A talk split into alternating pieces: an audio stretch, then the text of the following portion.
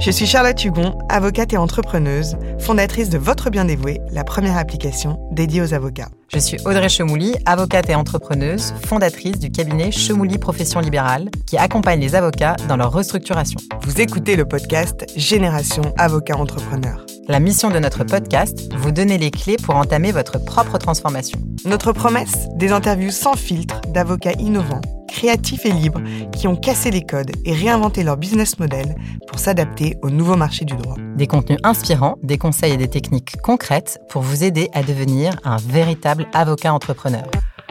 Bonjour à tous, bienvenue sur ce nouvel épisode. Nous sommes accueillis aujourd'hui par Alexandre Roumieux et Marc-Antoine Godefroy, tous les deux avocats du cabinet Factory.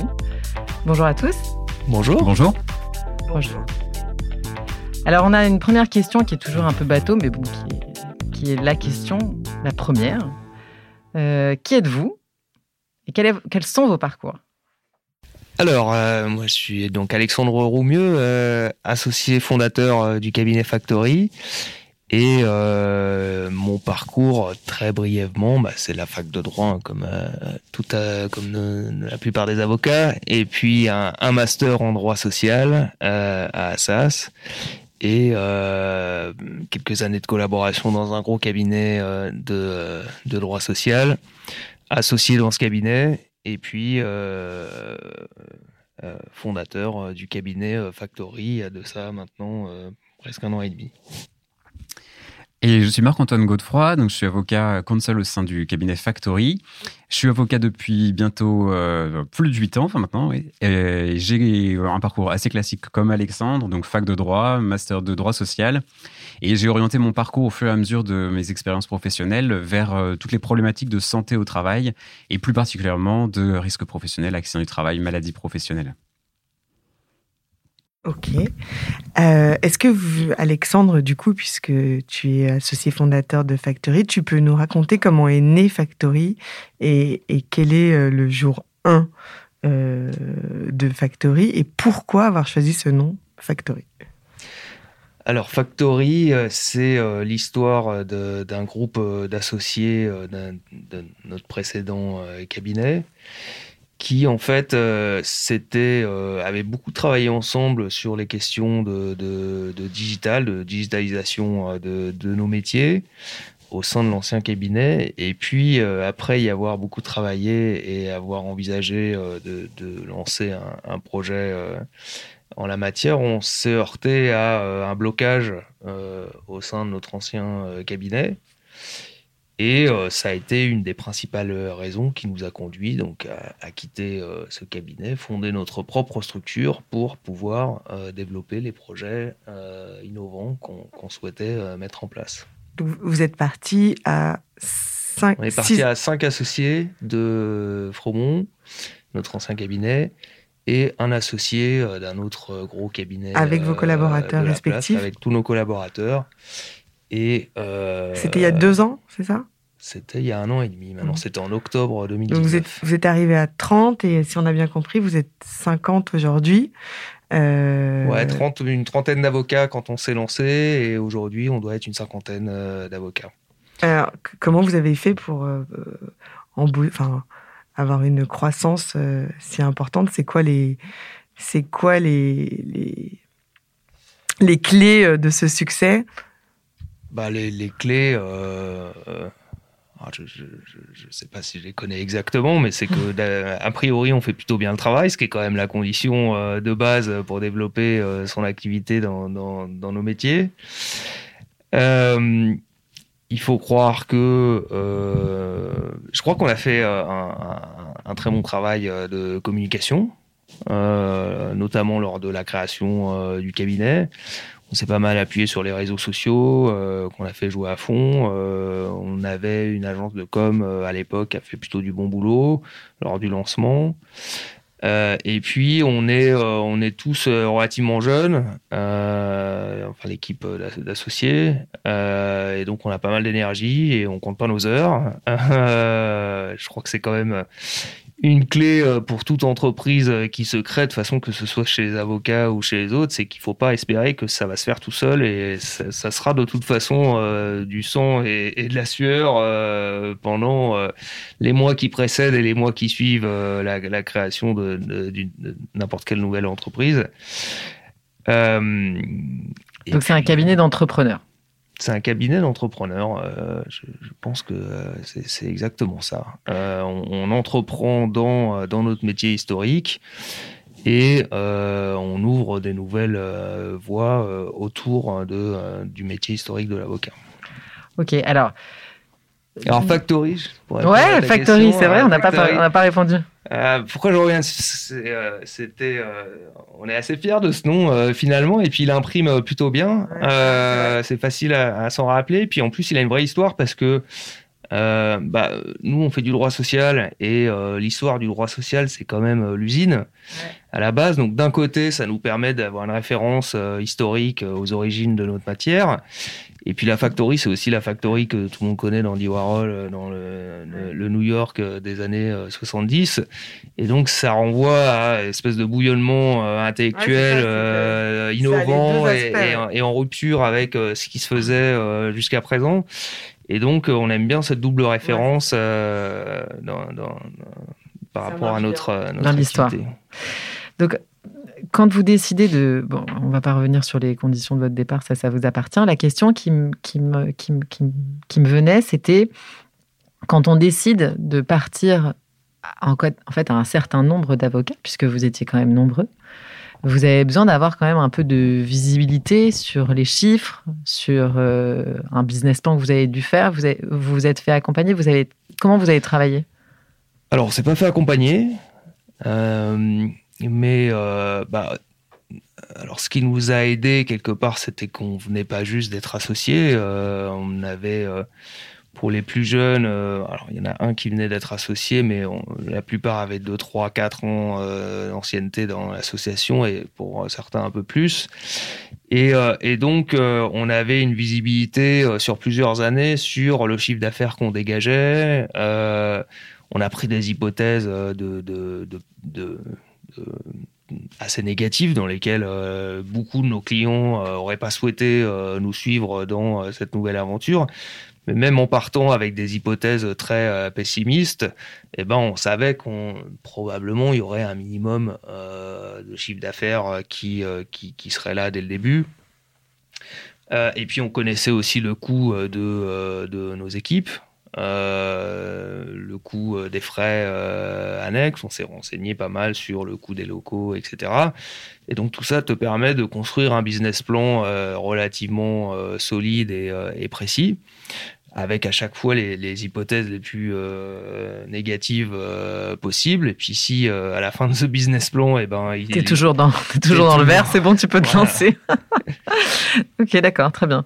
Donc vous n'êtes pas fait, oui, effectivement, en ce sens que. Alors tu peux trouver, pour être très pratique, hein, pour nos confrères qui, qui envisagent de, de se lancer, euh, tu peux trouver assez facilement sur Internet euh, des euh, modèles de, de, business plan, enfin des templates de, de business plan oui, y en a plein, qui vont te guider dans les diverses intitulés. et puis après, c'est à toi de, de, mettre le curseur au bon endroit et de voir ce qui, si es, comme tu disais, c'était toujours dans le vert à l'arrivée. quoi. Et donc, quand vous avez vous avez décidé de partir parce qu'en fait, vous aviez une vision qui était différente. C'est ça ce que je comprends moi en creux. Mais sans revenir sur la vision différente, c'était quoi votre vision de votre métier, en fait? Bah, La vision de, ce qu'on voyait, ce qu'on pensait être euh, allait arriver dans les années à venir, c'est euh, une digitalisation d'une partie de, euh, quand je dis digitalisation, c'est automatisation euh, en large part d'une partie de notre marché historique. et, et donc que les, les, tâches à plus, plus faible valeur ajoutée, les tâches les plus simples, de toute façon, allaient être automatisées et donc traitées par des machines un jour ou l'autre. La question étant, est-ce qu'on laisse euh, des entreprises euh, non avocates se saisir de ce nouveau euh, marché ou est-ce qu'en tant qu'avocat, on se saisit nous-mêmes de ce qu'on connaît déjà mieux a priori que les autres? Et est-ce qu'on construit des outils qu'on développera et, commercialisera nous-mêmes pour garder ce, marché au mmh. sein du giron des avocats?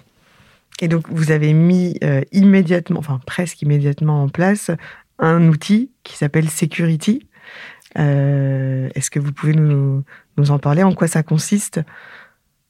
Alors, euh, on, a, on a plusieurs euh, projets euh, en, développement, mais il y en a un qu'on a développé en, priorité avec un partenaire du, du monde du, digital, quelqu'un qui, qui a déjà créé de nombreux, de nombreux solutions et qui a une entreprise qui marche très bien dans, dans le milieu du de la logistique, historiquement, il a fait ses armes. Euh, la digitalisation. On peut dire son nom Ouais, c'est le groupe SafeScore. Ouais.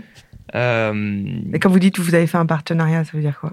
L'idée pour euh, nos confrères, c'est qu'on peut construire des partenariats où les avocats, ils amènent ce qu'ils savent faire, c'est-à-dire la connaissance des lois, des règles, des, modes de fonctionnement de notre métier, mm. de la collaboration. même à l'intérieur de son cabinet, sans créer une société annexe. Ouais, ouais. Ce qu'on a aussi envisagé, ce qu'on aurait très bien pu aussi faire, bon là il se trouve que euh, vous avez trouvé un, un, mécanisme ça qui, comme ça, mais ça peut aussi fonctionne légalement par un aventure, ça peut se faire par une société euh, annexe. Il y a tout un tas de, de modalités différentes qui s'offrent aux avocats aujourd'hui. Euh, la, la, structure, la, structure de la société qui va porter le projet n'est pas vraiment un, sujet. Quand même, enfin Audrey d'ailleurs. Alors en fait. Donc, du coup, effectivement, il y a deux façons de développer une, activité commerciale. Soit on décide de la développer au sein de son cabinet, soit on décide de la développer via une structure dans laquelle on a euh, une association. Et le principe, c'est de dire que à partir du moment où on a besoin de droits pour développer cette structure-là, il faut la développer au sein de son cabinet. Et vous, toute votre valeur ajoutée, de ce que j'ai compris du projet, euh, c'était qu'il y avait du droit à l'intérieur en réalité. Et c'est pour ça que vous l'avez développé au sein de votre cabinet. Et du coup, est-ce que vous pourriez nous dire ce qu'elle fait cette plateforme? Parce qu'en fait, on ne sait pas ce qu'elle fait. Ouais, pour ça, je vais, euh, aussi. pour ça, je vais euh, passer la parole à, Marc-Antoine, euh, donc of Counsel euh, dans notre cabinet, qui sera probablement associé à, moyen terme. Il croise les doigts. mais qui donc dirige le département action de travail, santé au travail du cabinet et qui donc est en pointe dans cet outil. Oui, merci Alexandre. Effectivement, la plateforme en tant que telle, elle a plusieurs fonctionnalités. Mais l'idée, c'était de pouvoir proposer à nos clients un outil qui soit simple d'utilisation. Donc, en fait, c'est ce qu'on appelle une plateforme SaaS. C'est-à-dire qu'en gros, concrètement, c'est une plateforme sur Internet. On en des identifiants un mot de passe et on peut se connecter à tous les services qu'offre euh, cette plateforme. Euh, pourquoi dans le secteur de la santé au travail? Parce que c'est un secteur à fort enjeu des enjeux humains, sociaux, financiers, notamment en termes de taux de cotisation. Et ça nous a paru intéressant et pertinent de développer la plateforme et de mettre à la disposition un outil sur, euh, sur une matière à enjeu. Il y a un autre élément aussi, c'est que c'est également euh, une, un sujet, la santé au travail, pour lequel il y a un certain nombre de tâches qui sont très répétitives. Alors, on a identifié principalement deux sans trop rentrer dans le détail, mais c'est notamment les déclarations d'accident du travail avec tout ce qui s'ensuit. Et c'est également l'établissement du document unique d'évaluation des risques, qui est une tâche quand on est une entreprise qui, qui est multisite, que l'on doit dupliquer dans l'ensemble de ces sites. Alors qu'on peut très bien avoir des postes qui sont assez identiques d'un site à l'autre. Je vous donne un exemple d'un client euh, chez qui on vient d'installer la plateforme. C'est un client qui intervient, c'est des magasins, pour aller vite. Euh, et dans ces, il y a plusieurs établissements qui sont des magasins, et dans tous les magasins, c'est exactement la même structure. On a les mêmes postes. Vous avez un responsable de site, vous avez des, des, personnes de caisse, et il y a des, quelques personnels logistiques. Dans tous les établissements, c'est la même chose.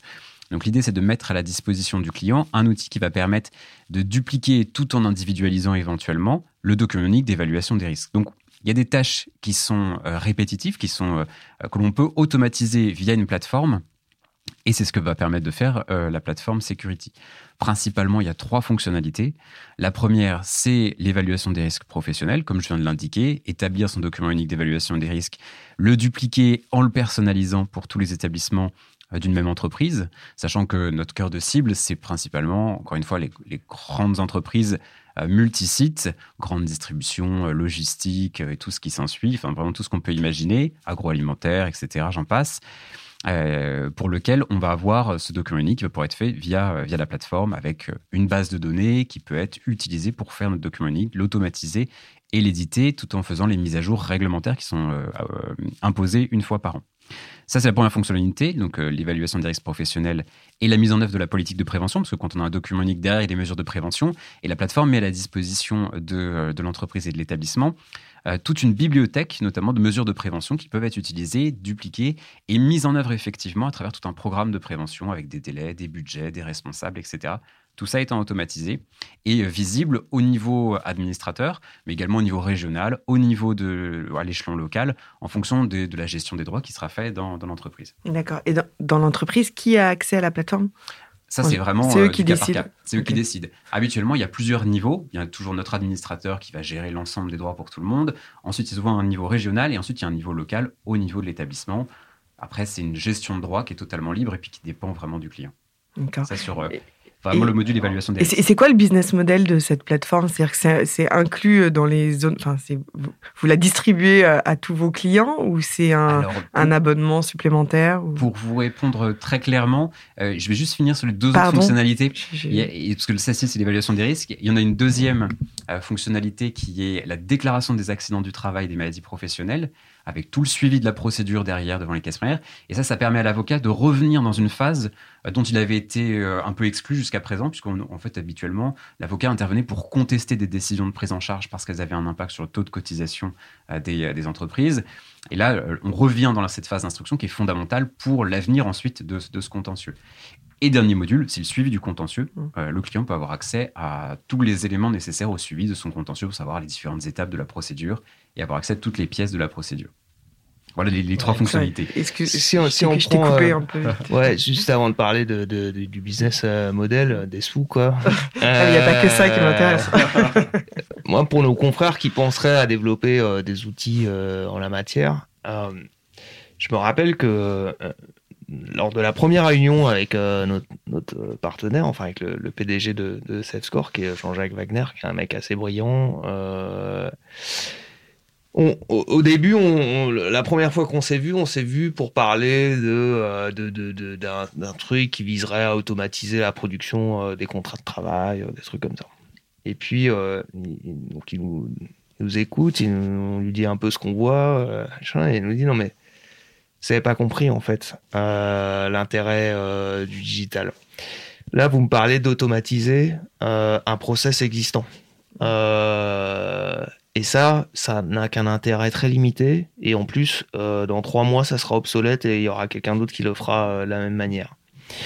Euh, le digital, et je pense particulièrement pour les avocats, il faut profiter de la digitalisation de quelque chose qu'on fait pour changer la manière dont on le fait pour changer la manière de coller, améliorer euh, et bah ouais, si tu le changes pour le rendre moins bien, ça sert pas grand chose, mais pour changer euh, la manière dont on euh, collabore avec le client.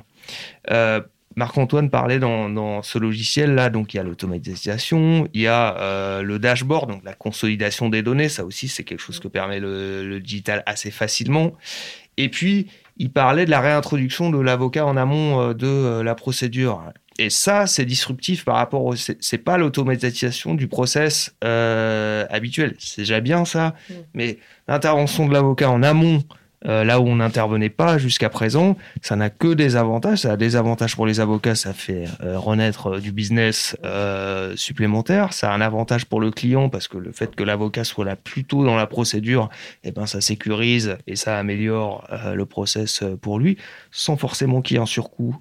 voilà. et c'est là où est et c'est là où moi dans beaucoup beaucoup de projets que je vois naître du côté des legal tech euh, ou euh, qu'elle soit euh, menée par des avocats ou pas, il y en a qu'une partie qui profite vraiment, qui, profite vraiment du processus de digitalisation pour changer, réfléchir à la manière dont on peut complètement changer le process et l'améliorer. Oui, mais je crois que c'est en réalité, je crois que ça, ça en fait, je crois que c'est des, legal tech différentes en fait. je crois que l'automatisation est une façon de penser le digital et, et, se servir du digital pour repenser ton process en est une autre. Ça, ça permet... Non, mais je dirais que l'automatisation, c'est quelque chose qui va qui entre dans tous les cabinets. Et, effectivement, vous, votre système, c'est vous repensez le, le droit en fait. Enfin, et c'est un peu la méthode du legal design dont nous parlait euh, Alexandra, c'est que euh, faut on, repart du besoin du client et c'est toujours dans cette même mouvance de d'accessibilité au droit et, de replacer le client euh, dans le centre du process. Ouais, le, but ultime, ça doit être que le, process soit plus efficient, pas juste plus rapide et moins cher, mais aussi plus efficient. Euh, et donc, c'est pas juste euh, automatiser, c'est repenser complètement le process au passage. Et l'argument que vous donnez à vos clients, c'est quoi? C'est que ça les sécurise, c'est ça?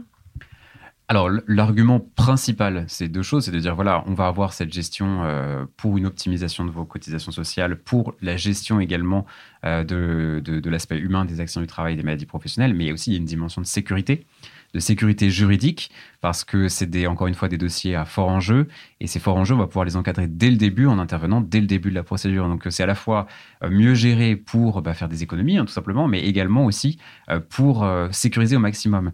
Et sécuriser au maximum, ça veut dire être en mesure d'intervenir avec toutes les données nécessaires dès le début de la procédure, quand par exemple il y a un accident grave et qu'on a un inspecteur du travail et qu'on a une procédure pénale qui commence et qu'on a de la faute inexcusable, etc. Là, on aura toutes les données immédiatement, on aura pris le dossier dès le début. Alors pour éviter ce type de situation, mais quand elles surviennent malgré tout, avoir toutes les clés en main immédiatement et pas attendre le recueil des pièces, etc. etc. Et, dans les grandes entreprises, euh, il n'y avait euh, aucun système qui était mis en place qui faisait ça ou, ou de salariés dédiés à, à, cette des choses assez rudimentaires. Oui, en fait, il, on pouvait y avoir, il y avait deux types d'outils. Premièrement, il y a d'autres outils de gestion, accident du travail, maladie professionnelle qui existent. Après, nous, on a développé des fonctionnalités spécifiques, notamment, alors en termes d'ergonomie tout simplement, mais également après en termes de process euh, qu'il n'y a pas sur ces autres plateformes. Après, il y a une autre difficulté, c'est que souvent on a à la fois euh, des, euh, des, outils qui sont sur l'aspect sur, prévention des risques professionnels, et on a à côté d'autres outils qui font de la déclaration d'action du travail. L'idée, c'était de rassembler tout ça pour avoir un seul et même type d'outil. Et pour répondre très précisément à la question, il y a eu soit des outils commercialisés par d'autres structures, etc., pas forcément complets, et puis souvent en deux morceaux. Et il y avait parfois d'autres euh, entreprises qui fonctionnaient avec des outils développés en interne. Alors les outils développés en interne, c'est toujours une difficulté parce que ça fonctionne en premier temps et puis après nécessairement parce que tout n'a pas été cadré, ça finit par euh, par mal finir. Là, on vient de, l'installer chez un autre client euh, qui très clairement voilà, voulait se débarrasser de son outil maison. Ils avaient une nostalgie vis-à-vis de cet outil, mais ils faisaient vraiment plus l'affaire. Donc ça a été remplacé par par par Security. Ok, vous allez croire qu'il y a vraiment que ça qui m'intéresse, mais du coup, c'est quoi le business model de cette plateforme Non, mais c'est hyper important parce que c'est une question qui est très, qui, nous est, qui nous est posée euh, régulièrement. Euh, le coût principal d'utilisation en tant que tel, il dépend. Alors pour en fonction des modules. Pour le module déclaration des actions du travail et suivi du contentieux, c'est un module à l'acte, c'est-à-dire qu'il y a une déclaration qui est faite, il y a un coût forfaitaire qui est, qui est imputé, et le coût, il dépend en fait de la taille de l'entreprise et de son besoin. Euh, mais habituellement, voilà, c'est un coût forfaitaire unitaire qui n'est pas élevé, c'est de l'ordre d'une dizaine d'euros euh, pour une déclaration d'action de travail. Après, il y a des services à côté. Si l'avocat intervient, euh, si l'avocat suit la procédure, s'il y a une lettre de réserve, etc., le coût peut être différent, puis surtout en fonction de la taille de l'entreprise et du volume d'accidents. D'accord. Il n'y a pas d'abonnement, en fait. Et alors, alors pour le, le, module document unique, c'est vraiment à l'acte. Par contre, pour le module document unique d'évaluation des risques, c'est un abonnement annuel en fonction du nombre d'établissements qui vont l'utiliser. Et c'est vraiment un abonnement annuel qui. Et, euh, c'est quoi, euh, quoi, les prix? Là, c'est très variable en fonction de la taille de l'entreprise. C'est pareil, le plus souvent, on fait un, un, coût en fonction euh, du nombre d'établissements. donc ça peut varier. Pour vous donner une ordre d'idée, pour le, dernier client chez qui on l'a mis en place, c'est de l'ordre de, d'une centaine d'euros par, par an pour ah un établissement. Ah, Centaines d'euros par an par établissement. J'ai juste une question et après je te, je te laisse la parole Audrey. Mais cette plateforme, vous l'avez développée euh, dans l'objectif de faire du chiffre d'affaires avec cette plateforme ou euh, d'améliorer la qualité de votre cabinet et de, de faire de l'acquisition client via cette plateforme? Exactement. D'accord. Vraiment les deux. Donc vous, vous, comptez quand même que ça soit un business à part entière. C'est pas c'est pas juste ah une façon euh, de d'être un, un cabinet euh, hyper premium. Euh, D'accord. Tous les projets euh, qu'on lance, j'ai tous, il y en a un qui est lancé, il y en a deux autres qui sont dans les cartons. Dont malheureusement, on peut pas parler aujourd'hui parce que c'est trop critique, mais qui, qui sont. Voilà, on va le voir avec grand plaisir.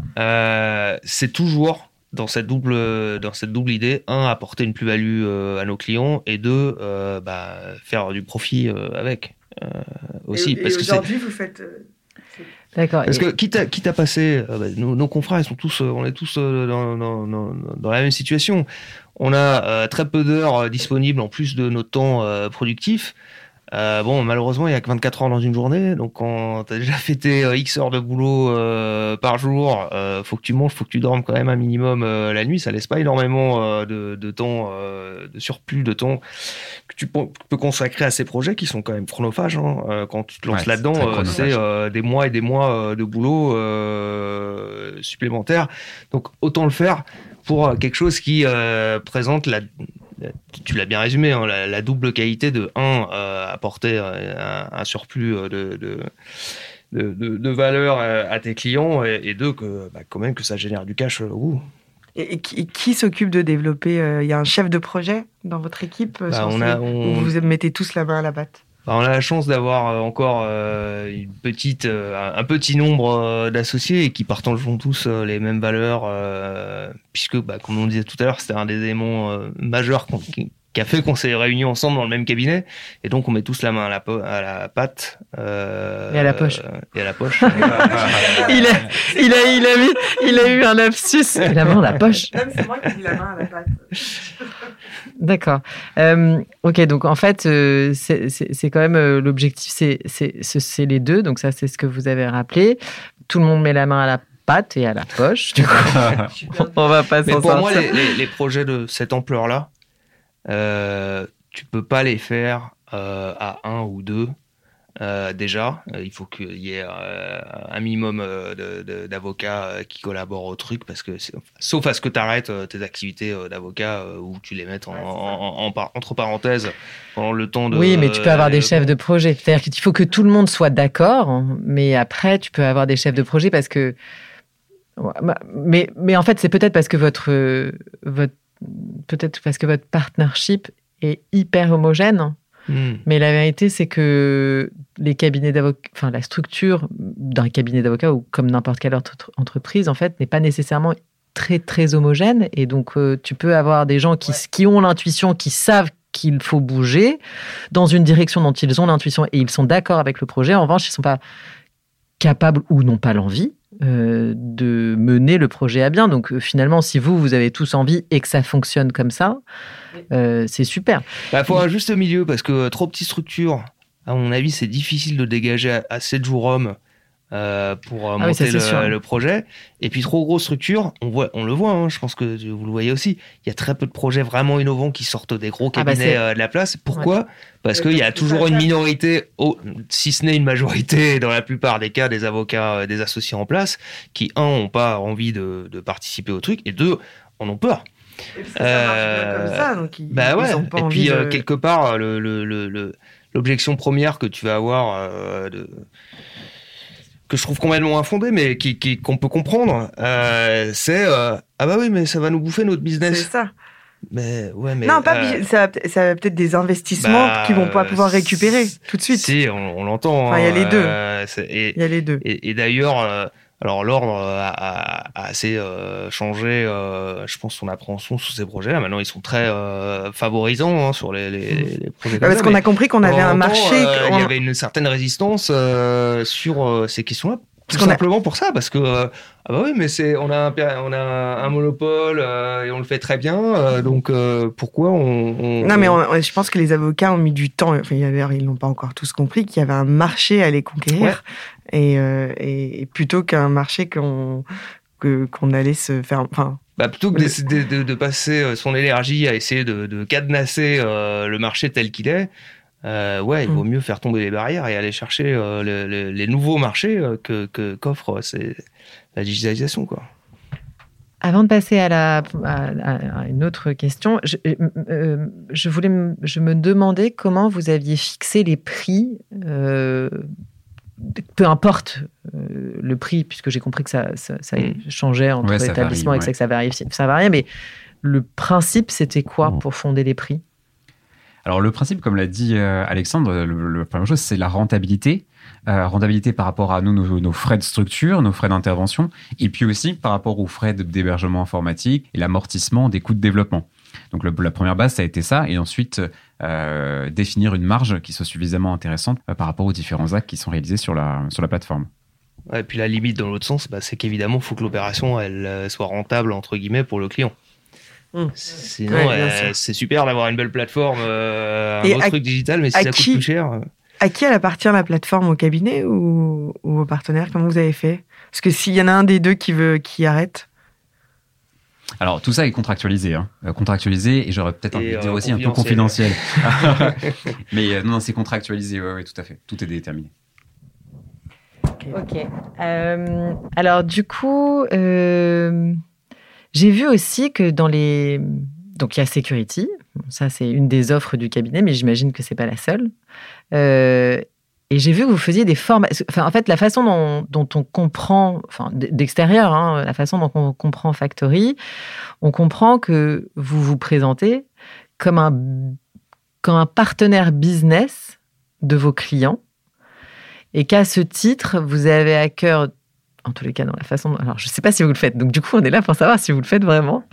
Euh, dans la façon euh, dont vous le dites, vous dites je vais développer tes compétences pour que tu sois meilleur et que euh, on arrive à réduire tes risques et augmenter mon, mon intervention, moi, en tant qu'avocat, pour, pour, pour t'assurer la, meilleure sécurité bah Déjà, la, philosophie de, de, notre manière de collaborer avec les clients, parce que bon, notre business du droit social, c'est on s'inscrit dans la durée avec nos clients. Euh, c'est pas du one shot, comme dans notre matière. Euh, euh, et, donc on s'inscrit dans, on essaye en tout cas, on le vit comme ça, comme un, vrai partenariat. C'est comme si on était intégrés ou ils étaient intégrés, peu importe, dans une même équipe. Nous, nos interlocuteurs, c'est le, DRH, le service RH, parfois le service paye, DAF, etc.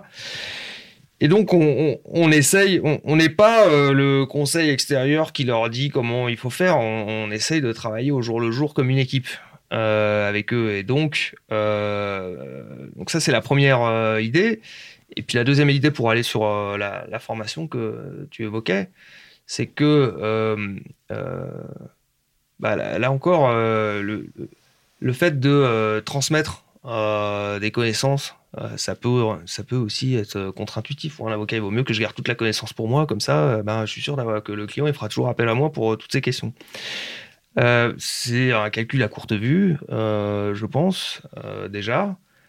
deuxièmement, ce que, ce que tu vas transmettre, de toute façon, là encore, ça va couvrir que souvent les, les, les, questions les plus simples de notre spectre d'intervention l'élève euh, remplace euh, rarement euh, le professeur pour tout ce qui est les questions les plus compliquées, qui sont aussi, un, les questions les plus intéressantes pour les avocats, parce que faire des questions basiques, bon, c'est pas. on prend du plaisir tous, si on est avocat, c'est parce qu'on prend du plaisir à traiter des, des questions un peu complexes. Je sais pas la question se pose, mais on en parlera tout à l'heure. et et ça, c'est pas parce que tu fais de la formation euh, auprès de tes clients qui reviendront pas vers toi pour les questions euh, les plus compliquées, qui sont aussi euh, les plus rémunératrices. Et votre formation et l'offre de formation, elle fonctionne? Vous avez des clients sur l'offre de formation? Eh, alors en fait, déjà, il y a effectivement une offre de formation avec un catalogue dédié à ce type de formation, avec un schéma un peu particulier, c'est qu'on a mis en place toute une série d'ateliers où vous avez un avocat qui intervient et un partenaire, euh, quel qu'il soit. Euh, ça peut être notamment, par exemple, un intervenant en risque professionnel, ça peut être un médecin du travail, ça peut être un inspecteur du travail, ça peut être... Euh, pourquoi pas un contrôleur URSAF euh, un, intervenant qui vient également apporter sa touche professionnelle. Donc il y a ce type d'atelier. Après, il y a une offre de formation, j'aurais envie de dire, un peu plus classique. Mais pour aller un petit peu plus loin dans ce que disait euh, Alexandre, dans tous nos partenariats qu'on conclut avec les clients, avec euh, voilà des, abonnements, enfin un certain nombre d'heures de, de, travail avec eux, notre idée c'est de pouvoir aboutir parfois, enfin de passer quelque part d'une externalisation RH, parce que parfois il y a des entreprises qui ne sont pas encore assez structurées, qui ont vraiment besoin quasiment d'une externalisation de leur service RH, vers quelque chose où on va structurer en interne grâce au conseil au quotidien, l'intervention quotidienne de l'avocat, en interne, l'entreprise va pouvoir se structurer et peut-être avoir moins besoin de son, du cabinet, de son avocat, parce que le cabinet a transféré les compétences nécessaires à former les équipes en interne. Et ensuite, comme disait Alexandre, bah, effectivement, peut-être l'abonnement se réduit, mais on n'a rien à y perdre, puisque derrière, on va de toute façon continuer à intervenir sur les questions les plus stratégiques, à forte valeur ajoutée, etc. Donc, c'est même peut-être pas forcément de, ce point de vue-là forcément une offre de formation, c'est une offre de conseil, mais qui se transforme quelque part en de la formation euh, quotidienne. Et ça fait euh, grandir les équipes quelque part RH euh, la, la, formation, alors là, il y, a deux types de formation. Il y a la, formation que tu donnes à tes clients. Et puis, ce qui est une demande souvent des clients. Et puis, il y a la formation interentreprise sur les sujets d'actualité. Ça, en termes de vecteur de développement de business, bon, c'est quelque chose d'assez connu, mais c'est euh, extrêmement euh, fort. Et à, l'occasion de la crise du Covid, on s'est aperçu que le, vrai élément fort en termes de développement du business de faire des formations, c'est le lien que tu crées à ce moment-là avec des clients ou des prospects. Euh, qui viennent assister à ta formation, qu'elle soit payante ou gratuite, euh, peu importe. Pourquoi? Parce qu'on a fait le, on faisait toujours nos, présentations en présentiel, comme on dit maintenant. Euh, et avec le Covid, eh ben on on a switché sur des webinars. Et euh, ce qui enfin, si on peut partager avec les confrères, nous, notre retour d'expérience euh, en la matière, c'est que euh, les webinars, on en a fait en pagaille depuis des mois. nouveaux clients créés sur des centaines de gens qui ont assisté à nos webinars, peut-être des milliers, tout cumulé, proche de zéro. Alors que les formations qu'on faisait en présentiel, euh, c'est euh, bah, c'est euh, quasiment à chaque formation tu récupères un nouveau client ou pourquoi pourquoi? Parce qu'à mon avis, la conquête entre guillemets d'un client, en tout cas par ce vecteur-là, ça passe par pas seulement la présentation que tu as fait sur scène, parce que ça c'est la même chose qu'elle soit en webinar ou en physique elle passe par euh, les contacts que tu as noués euh, à ce moment-là euh, en marge de ton intervention. À la pause, tu vas aller discuter avec les gens qui sont là. Ils vont te parler de leur situation personnelle. tu vas leur apporter un début de réponse. tu vas être, dans la mesure du possible, tu vas être sympa. Euh, dans la mesure du possible. et, euh, et, dans notre boulot. on le fait bien. Euh, non, mais parce qu'on peut se parler de quand même la ligne, la ligne de gens qui viennent te voir à l'avant la formation au moment de la pause. Et donc, toi, tu n'as toujours pas pris un café et tout le monde te dit Bon, bah, on va reprendre. Bon, bah, d'accord. Ok, alors on va reprendre. Alors. Euh, mais euh, c'est une découverte qu'on a fait à ce moment-là, c'est que euh, bah, voilà, le webinar, le retour sur investissement entre guillemets, il est, il est très très faible par rapport. Ouais, mais je pense que c'était difficile de ne pas être présent, je dirais. Ouais, voilà, t'es obligé de le faire, mais ça, ça rapporte pas beaucoup entre guillemets. J'avais une petite question malicieuse, si je peux dire. Je connais assez peu d'avocats qui me disent. Pour, pour autant, moi j'en conseille, donc vraiment j'en vois beaucoup qui me disent Je suis hyper distant de mes clients. Mes clients, vraiment, j'essaye de les, de les pousser au plus loin possible, d'être très peu transparent dans l'information que je donne et d'être très lent quand je réponds. En gros, si vous allez sur n'importe quel euh, site de cabinet d'avocat, tout le monde vous dit qu'il est hyper transparent. Tout le monde vous dit que, les, que il est, la célérité, c'est son moto. Et tout le monde vous dit, euh, j'ai à cœur de travailler en, lien étroit. Alors ensuite, vous avez main dans la main et puis après peut-être bras dans les bras. Mais en gros, si vous voulez, c'est quelque chose qui. Et je, je, retrouve assez rarement, en revanche, euh, le pendant qui est de dire, OK, j'essaye, je... quelles sont les actions concrètes dans lesquelles je traduis cette proximité que j'ai envie d'avoir? Bah, la première chose qui me vient, c'est déjà euh, euh, le langage euh, que tu adoptes vis-à-vis de tes clients. nous, on a grandi dans une culture où c'est un truc bête, mais où bah, Gilles vais le citer, qui est l'associé fondateur de mon ancien cabinet, il est à la retraite maintenant, qui on peut euh, d'autant plus lui rendre hommage qu'il n'est pas un concurrent. Euh, mais c'est le roi de la formule et c'est en plus un mec euh, brillantissime. et le, conseil de base, c'est bah, quand il y a deux mots pour dire la même chose et qu'il y en a un, c'est un mot compliqué, l'autre, c'est un mot simple, tu utilises le mot simple. tout le verbiage d'avocat, out. Tous les non-obstants, les a fortiori, les toutes les choses de ce type-là, out. Des phrases courtes, euh, des phrases en français. Euh, voilà, quand tu écris une consultation, et eh ben tu parles de la, tu écris de la même manière que si le type était en face de toi. Et quand le, le type est effectivement en face de toi, tu te drapes pas dans euh, tes habits d'avocat. Pas comme dans les trois frères. Voilà. Alors c'est un notaire dans les trois. c'est un notaire. Oui. et puis même dans une certaine mesure le le, le, style vestimentaire et puis euh, et puis la manière dont tu te positionnes euh, tout simplement euh, vis-à-vis de tes clients. Il y a des cabinets, je vais pas les citer, mais qui qui Enfin, ils n'ont pas ouvert la bouche qu'on sait déjà qu'ils se la racontent à, 3000 km comme les super sachants élitistes.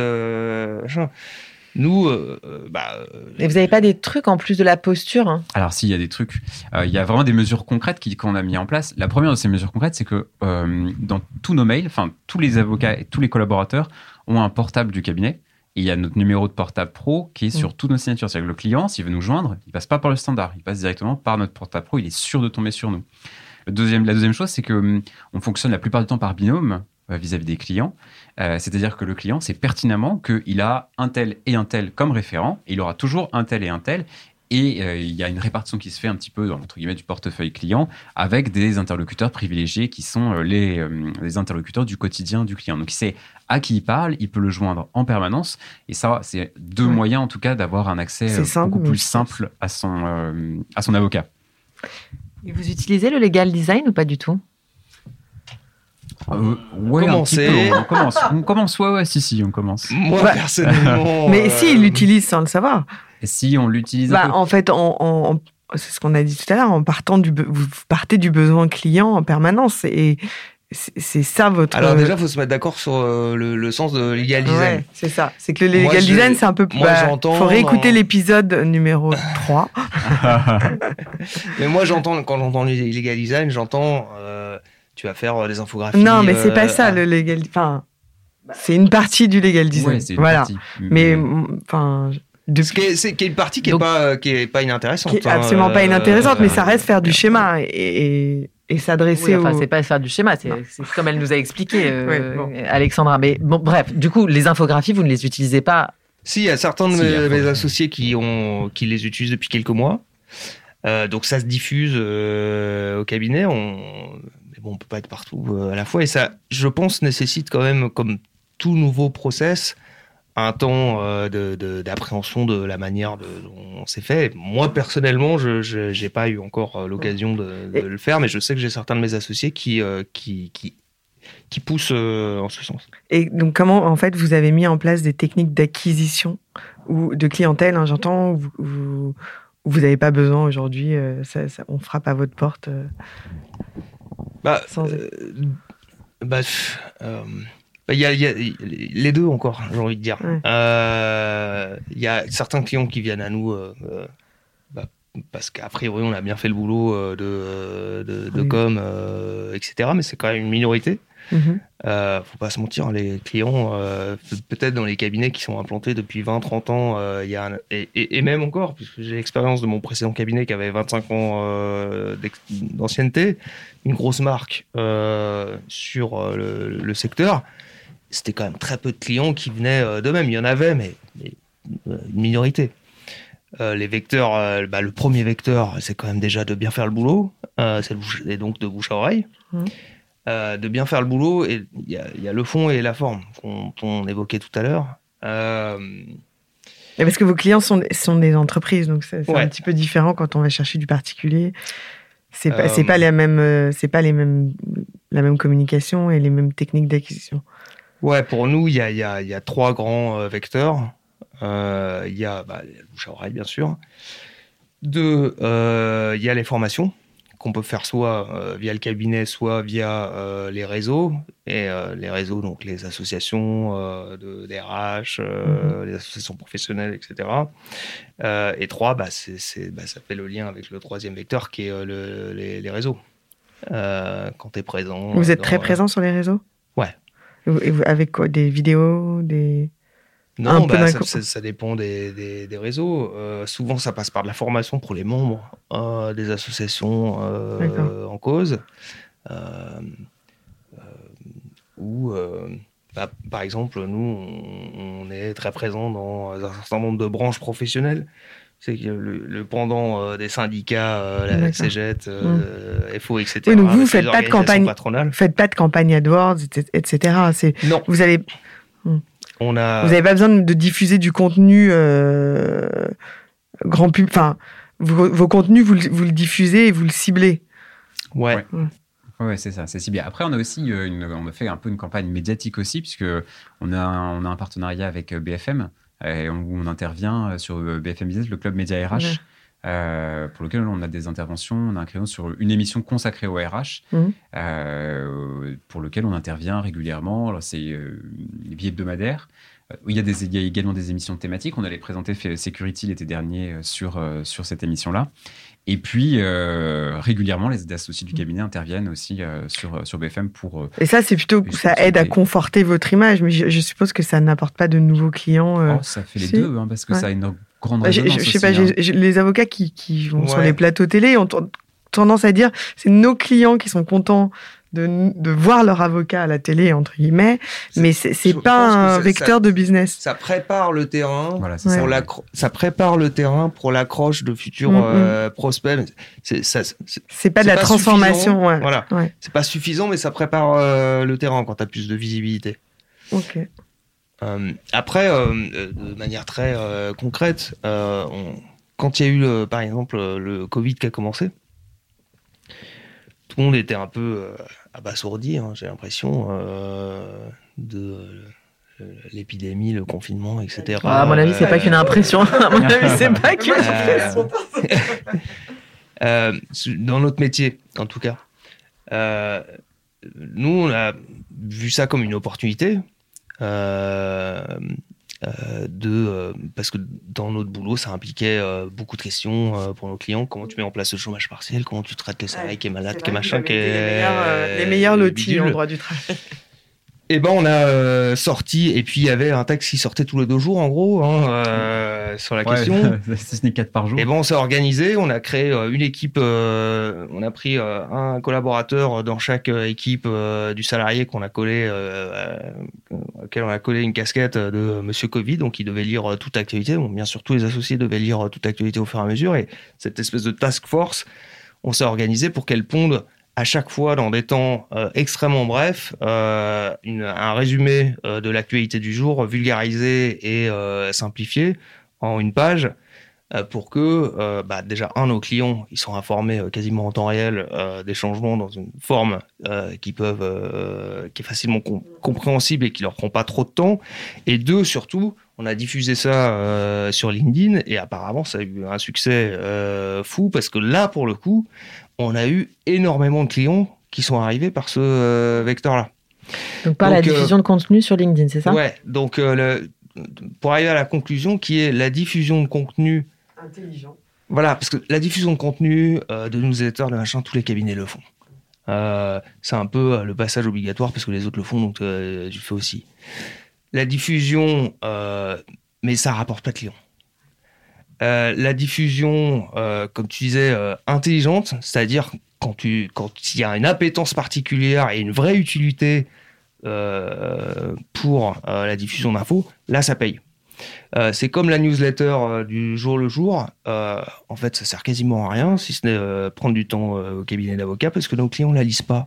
ils en reçoivent, je sais pas combien par semaine, et un, ils ont pas le temps, et deux, ils ont aucun intérêt à les lire. Pourquoi? Parce que c'est des trucs un peu général. Oui, il faut aller au besoin du, faut aller au devant du besoin du client. et ce qui permis. peut donner un, un, modeste conseil à, aux clients, c'est les newsletters, ça sert à rien. Mm. L'information personnalisée, mm. là, ça paye.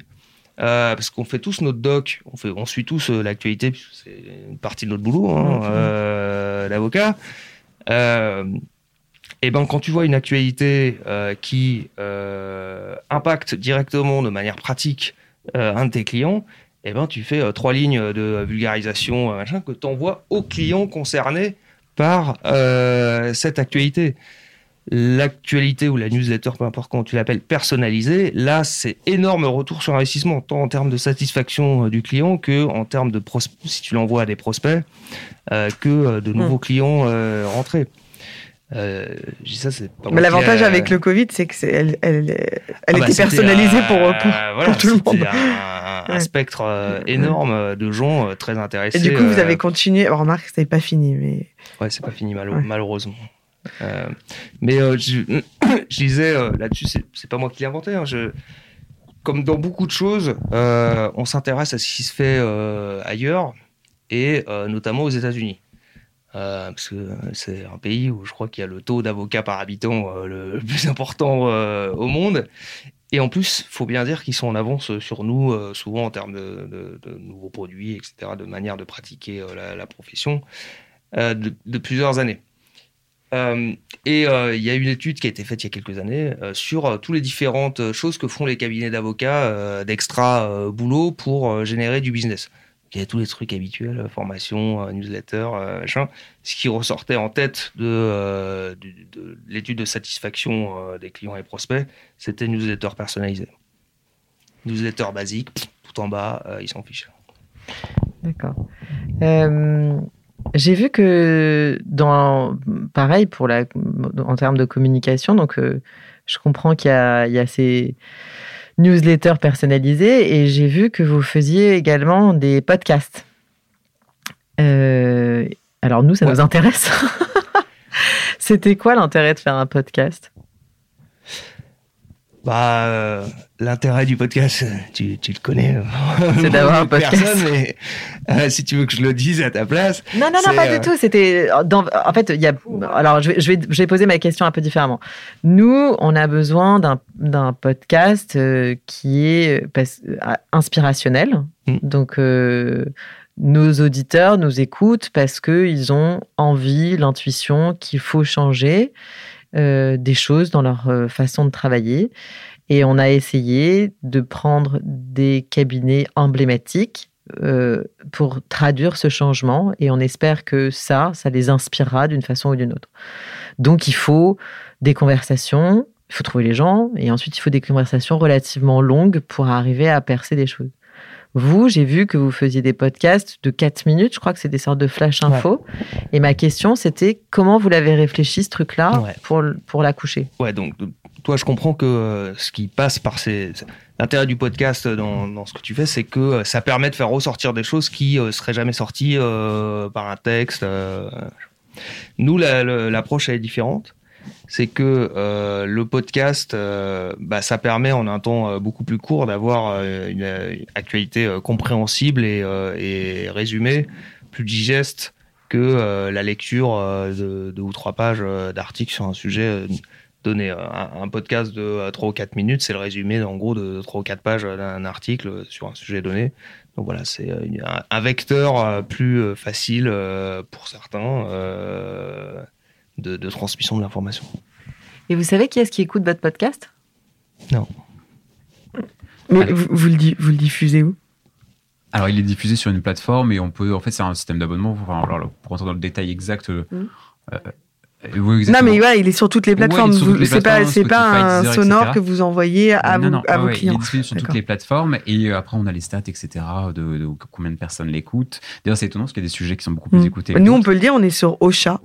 Oui, nous, euh, aussi. Bah voilà. Et c'est si. Ah, mais j'avais pas compris la question quand tu, quand tu m'as dit, euh, savez qui c'est qui écoute notre podcast, j'ai cru que tu allais me dire euh, Emmanuel Macron, un truc comme ça. non, c'est génial. non, pas du tout. C'est ma question. peut-être, peut-être, peut-être. Ah, non, peut-être, peut-être. Emmanuel, si tu nous entends. Euh, ah, je sais parce qu'il est à côté. non, mais ce que je voulais dire, c'est est-ce que vous savez si vos podcasts vous ont ramené des clients ou si ça. Est-ce que vous avez mesuré l'impact de votre podcast euh? Alors, l'impact exact, non. Mais c'est vrai qu'on a eu des clients qui nous sont, qui nous sont venus en nous disant très précisément euh, à la suite du podcast, euh, j'aimerais vous poser une question là-dessus et là-dessus. De la même manière qu'on a eu à la suite bah, des newsletters notamment personnalisés, on en a fait une notamment santé et sécurité au travail il n'y a pas longtemps. Dans la foulée, on a un client, un grand groupe de restauration qui est venu nous voir, qui, enfin, qui nous a envoyé un mail en disant voilà, je voudrais une présentation euh, de, de l'outil. Donc même si on n'a pas de stats particulières, et on ne demeure pas moins qu'on sait que ça peut toucher. ça peut toucher dans, dans certains cas en fonction des sujets. Ok. On passe aux questions. Euh, je, voulais vous poser des, quelques petites questions avant de, terminer. Je, voulais vous poser la question vous avez, euh, est-ce que vous récompensez la fidélité de vos clients ou pas? Euh, Pas vraiment, si ce n'est que on a une, formule de tarification qu'on appelle l'abonnement, qui est de, de manière très simplifiée des clients qui achètent un volume d'heures à l'année de conseils et euh, dans ce cadre-là, euh, ils bénéficient d'un taux horaire euh, plus faible. D'accord, donc en fait. Donc, quelque part, nos clients les plus réguliers, les plus qui s'inscrivent dans la durée avec nous, ils sont récompensés par un taux horaire plus, plus bas. Ah oui, donc ils sont récompensés.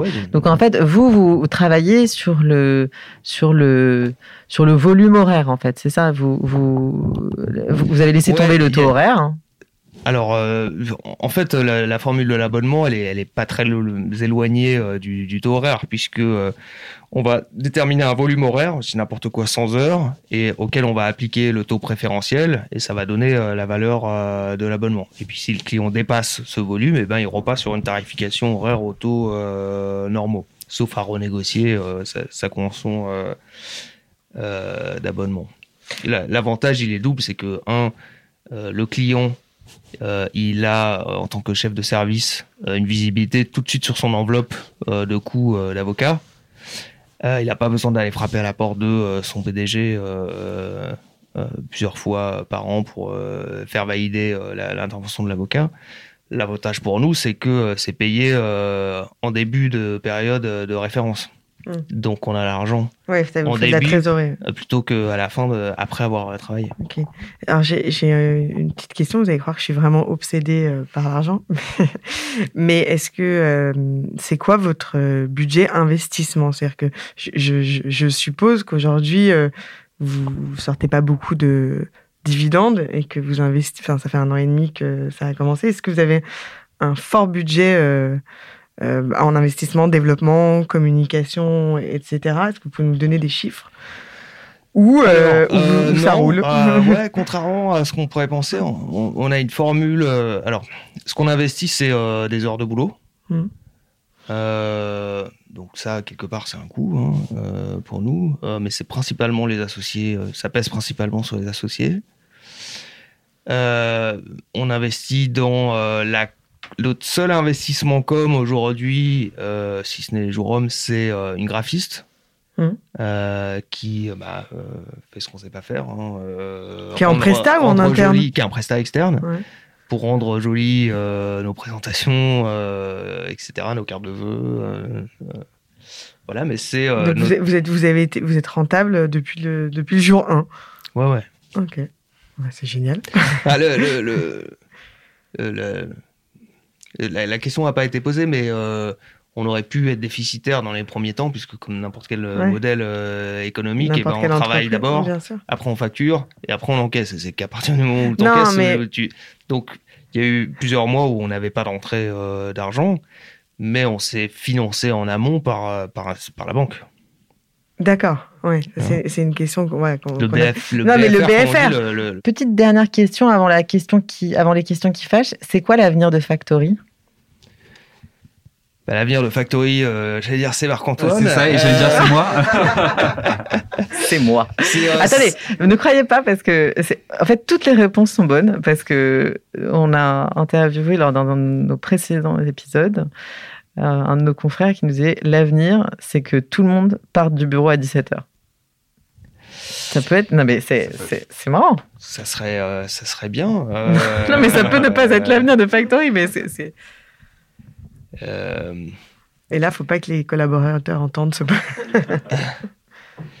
non, c'est vrai que c'est, quelque chose vers lequel on aimerait tendre. Après, non, mais l'avenir de... Si, euh, juste pour faire une parenthèse, euh, c'est un sujet intéressant. Euh, le bien-être au travail bah, plus précisément le volume horaire nécessaire pour les avocats. J'ai l'impression, et, c'est quelque chose que j'ai à cœur parce que j'adore mon boulot, mais j'aime bien plein de choses à part mon boulot. J'adore ma famille et j'aime bien lire des livres et voir mes amis aussi. Et, donc c'est quelque chose qui m'intéresse depuis assez longtemps. Euh, je sais pas si c'est si intrinsèquement notre boulot porte pas euh, un volume horaire euh, important et une flexibilité euh, importante parce qu'on est à la disposition de nos clients. Donc donc on peut, c'est sûr qu'on peut mieux faire et j'ai l'impression que la profession dans son ensemble fait mieux que ça n'a été par le passé, mmh. surtout dans les cabinets d'affaires. Euh, bah, c'est surtout que les générations qui arrivent n'acceptent plus de. Dans un, dans un gros cabinet un peu structuré, enfin gros ou moyen comme, comme le nôtre, avoir euh, un système où les gens ils partent à 17h. Euh, ça serait bien. mais, mais donc l'avenir du mm. cabinet, bah, c'est de continuer à croître, à multiplier les, nouveaux projets, en marge de notre activité traditionnelle d'avocat. Les, les, deux projets dont on ne peut pas parler, c'est pour quand? Bah, comme échéance, euh, on, pense euh, en sortir au moins un euh, avant la fin du premier semestre 2021. Et probablement un par semestre dans les, pendant les... dix prochaines années. Alors, on va passer à chaque fin d'interview, on vous pose des questions qui fâchent. Et la première question, c'est la question politique. Si tu devrais supprimer une règle, enfin si vous devriez supprimer une règle du code de déontologie, ce serait laquelle? Euh, alors, euh, moi, je vais faire une, réponse langue de bois. Euh, supprimer des règles du code de déontologie, je ne sais pas. Peut-être améliorer la, procédure de règlement des conflits entre confrères. Pour avoir des réponses plus rapides, pour avoir vraiment un interlocuteur qui puisse sortir un peu de la posture de grand sage savant, voire poussiéreux, et nous vraiment apporter des solutions, essayer de, trancher des, des situations qui sont conflictuelles. vraiment essayer d'améliorer ça, la, gestion des conflits entre confrères. Je pense que ce serait, ce serait bien. Je suis pas sûr que les procédures actuelles soient hyper adaptées à ça on est un peu dans un schéma traditionnel, on va faire de la médiation, mais en fait, on le fait pas très bien. Et euh, c'est pas très efficient, je trouve. Oui, alors moi, moi dans, dans, mon cabinet, on a deux, comme beaucoup de cabinets d'ailleurs, un pôle conseil, un pôle contentieux. Euh, je m'occupe du pôle conseil et ça fait très longtemps que j'ai abandonné le pôle contentieux de conflit entre, entre avocats. C'est, c'est, euh, à dire soit on a, on a eu volonté de faire du divorce, et à ce moment-là, bah, en fait, ça ou du conflit, ou du conflit d'associés, c'est pareil. Soit, soit vous, voilà, c'est, ça vous fait, ça vous fait triste, et vous ne le faites pas, je vous assure.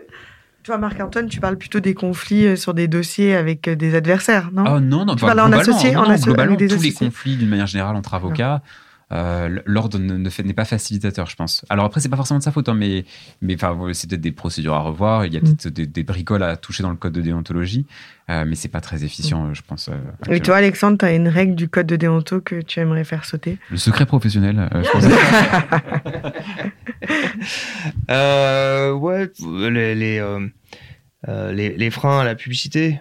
Mais il n'y en a pas en fait. Hein. C'est pas vrai. Bah, à part le, non, mais à part le bon sens, euh, il y en a plus vraiment. Attention, Audrey va me reprendre. Non, il y a le déma... y a non, non, la publicité, t'as raison, il n'y a pas de frein, mais y a, on n'a pas le démarchage. C'est ça ce qu'on n'a ah pas aujourd'hui. on n'a pas de démarchage personnalisé. on a le droit au démarchage personnalisé. personnalisé. On a le droit à la sollicitation personnalisée. Euh, mais c'est la, c'est la, c'est l'unique frein. Hein bah, c'est une grosse, c'est un, gros euh, désavantage mmh. concurrentiel euh, parce que peut-être c'est propre à ma matière bah ou non, parce que c'est euh, personnalisé. À, notre matière où on est en concurrence avec des gens qui sont pas avocats. C'est qui vos concurrents d'ailleurs qui sont pas avocats vous? Des experts comptables Ceux qui ceux qui sont sur des des, des, des, qui chevauchent certains de nos sujets, c'est ouais, les experts comptables, les cost killers, les cost killers.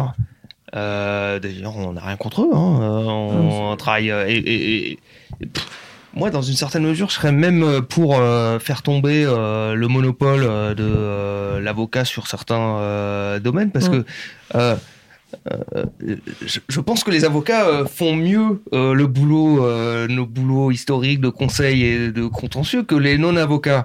Et il y a un truc très simple, c'est que bah, quand tu fais mieux le boulot que quelqu'un d'autre, eh ben le client ira chez toi. Euh, T'as pas besoin de te draper dans une espèce de citadelle juridique, de, monopole légal. Et en contrepartie, par contre, je voudrais qu'on ait les mêmes moyens euh, que les non-avocats euh, de se développer. et il y, a, quand même des freins. Tu as le démarchage, l'apport d'affaires, et puis l'entrée l'entrée des capitaux extérieurs dans les cabinets d'avocats. Finalement, on se rend compte, on, l'a vu avec Clarisse Bérébi de Bold et vous, que le fait de ne pas pouvoir faire entrer des capitaux extérieurs, ça vous permet, euh, ça, ça, oblige à, à, penser différemment et à se structurer différemment et peut-être finalement d'être un petit peu plus, euh, je dirais, raisonnable ou, Enfin, ça, évite peut-être des, des, chutes vertigineuses, comme on le connaît dans le monde des startups, où il y en a quand même euh, aujourd'hui 9 sur 10 qui se plantent et qui font des levées de fonds faramineuses. Et puis finalement, ça, ça oblige peut-être à, à être, euh, plus, euh, dans le bon père de famille. Enfin, je sais pas comment dire. À être plus, oui, plus sécure sur ton business plan. Et, euh, Donc, de la deuxième question, Audrey? Alors, la deuxième question, c'est. ça va du tout être toi qui. La question pognon. est-ce que. Alors. Est-ce que tu. Ouais. Est-ce que tu gagnes bien ta vie? On va demander plutôt à, à Marc-Antoine. Est-ce que tu gagnes bien ta vie? Euh, je vais répondre, je vais répondre, je vais pas me défausser. Non, non, oui, enfin, en tout cas, chez Factory, il y a, on a, il y a un barème en fait qui est fait pour les collaborateurs. Euh, qui est tout à fait euh, adapté, je pense, aux besoins de Factory. Ça permet de recruter des collaborateurs de qualité. Et donc, effectivement, on est, on, je pense que c'est tout à fait adapté, en tout cas. Il y a des intérêts. Et les, les, collaborateurs sont intéressés au chiffre d'affaires? Ils ont, euh, ils ont une rétrocession d'honoraires sur les clients qui rapportent au cabinet. La troisième question qui fâche, c'est la question Gad Elmaleh. Sur qui vous avez copié? Si vous avez copié ou sur qui vous êtes inspiré Je ne crois pas qu'on ait euh, copié sur quelqu'un, si ce n'est euh, de qui on s'est inspiré. Qu'est-ce que vous bah, avez regardé On faisait référence euh, tout à l'heure à, bah, aux réflexions sur le marché du droit et à certaines initiatives des, cabinets américains. Et, en dehors du droit, il n'y a pas des entreprises qui vous ont euh, inspiré et... Bah, ce, qui nous, ce qui nous a inspiré, enfin, celui qui nous a inspiré beaucoup, qui nous a donné beaucoup euh, d'idées, euh, c'est notre partenaire du digital. Forcément, parce qu'il arrive avec une vision complètement extérieure de, de, notre business et du business du, du digital que nous, on ne peut pas inventer, et vice-versa d'ailleurs. Et donc l'association, euh, elle, a, elle, a, ça de, de bon, c'est que ça crée une émulsion. Hein. Euh, et, et, lui nous a beaucoup, euh, on a beaucoup copié en tout cas sur sur ses méthodes à lui du monde du digital. Et la dernière question, c'est la question Steve Jobs. Quels seraient les trois conseils que tu donnerais à un avocat entrepreneur qui a envie de développer un nouveau business model? Ben, Je lui dirais déjà de, de, de de, euh, se cultiver, euh, de, rester à l'écoute euh, de tout ce qui est nouvelle technologie, parce qu'aujourd'hui, les nouveaux modèles, passent principalement par ça. deux, d'avoir l'esprit ouvert sur ce qui se fait, ben, on en parlait, hein, à l'étranger et chez nos avocats. Parce qu'il y a plein de choses à aller voler en, dehors de. De toute façon, les avocats, ils sont par essence assez conservateurs et, et, et, pas très innovants. Euh, quand même, hein, je dis ça pour nous aussi, euh, tous, autour, tous autour de la table euh, qu'on est. Euh, donc il faut peut-être plus aller voir en dehors de son petit microcosme ce qui se passe ailleurs, dans les autres secteurs, dans les autres branches d'activité, et, et, aller chercher ce qui marche. Tu as quelque chose à rajouter? Non, ça rejoint un petit peu ce que disait Alexandre. C'est vrai qu'il y, a un point qui me paraît important quand on veut être un avocat entrepreneur. C'est un peu une, une la palissade, hein, ça va de soi. Mais il euh, ne faut pas hésiter à aller voir le client, notamment quand c'est des entreprises, voir comment il fonctionne. Et moi, je trouve que après être allé sur place dans l'entreprise, euh, moi j'ai toujours un faible pour les sièges sociaux des entreprises, tu vois les locaux, tu vois comment ça se passe, tu vois comment les gens se parlent, comment ils fonctionnent, et tu apprends énormément de choses en allant chez, ne serait-ce que pour euh, une réunion, tu vas comprendre, tu vas rencontrer les gens, tu vas comprendre comment ils fonctionnent et, tu vas mieux saisir ce dont ils peuvent avoir besoin, notamment en termes de conseils. Est-ce qu'ils ont besoin d'être totalement restructurés euh, et d'avoir énormément de formation, etc. Ou est-ce qu'au contraire, ils ont besoin d'une intervention ponctuelle sur des sujets stratégiques, des réunions de brainstorming, etc. Et ça, tu vas le comprendre en étant sur place dans l'entreprise pendant une réunion. Donc, il ne faut pas hésiter à aller, euh, aller chez ouais, eux. En demandant, tout simplement, euh, en testant ses idées auprès des futurs euh, utilisateurs. Hein. Ce que vous avez fait, vous, c'est ça? Pour votre plateforme sécurité On l'a fait, on l'a fait au début, enfin en amont du projet. Et on l'a fait en milieu de développement quand on avait déjà des écrans à faire voir, qu'on savait où on allait exactement, etc. Là, on a fait on, a, fait du testing euh, auprès de certains clients choisis euh, pour voir quel était le retour. Tu peux toujours complètement te tromper. Euh, c'est forcément, ça va jamais être le développeur, le client. Donc ça va s'adresse pas à nous et donc on peut être complètement à côté de la plaque. Donc ouais, avant d'avoir investi tout ton temps et tout ton argent là-dedans, il vaut mieux tester le truc auprès des principaux intéressés. Et peut-être un bah. dernier truc. Euh, je pense qu'il faut vraiment pas avoir peur de se prendre des grosses bâches aussi. Euh, parce que c'est vrai que quand dans tes démarches commerciales de développement, euh, il y a un moment où tu vas avoir des portes se fermer à la figure et ça va pas être évident. Et il faut pas avoir peur de ça parce que ça fait partie du développement et je pense de l'aventure entrepreneuriale. Eh ben, c'est une belle façon de terminer. Merci beaucoup à tous les deux d'être venus et à, à, bientôt. Merci à tous. Merci. Au revoir. Ce podcast a pour ambition de réveiller l'avocat entrepreneur qui sommeille en vous. Alors si vous avez envie d'oser, contactez-nous, nous vous accompagnerons dans votre projet. Si vous voulez nous suivre et nous soutenir, abonnez-vous au podcast Génération Avocat Entrepreneur, disponible sur l'ensemble des plateformes d'écoute. N'hésitez pas à le noter 5 étoiles et à en parler autour de vous. Vous pouvez nous retrouver sur nos réseaux sociaux, Charlotte Hugon, fondatrice de Votre Bien Dévoué, et Audrey Chemouli, fondatrice de Chemouli, profession libérale. À très vite pour un nouvel épisode de Génération Avocat Entrepreneur.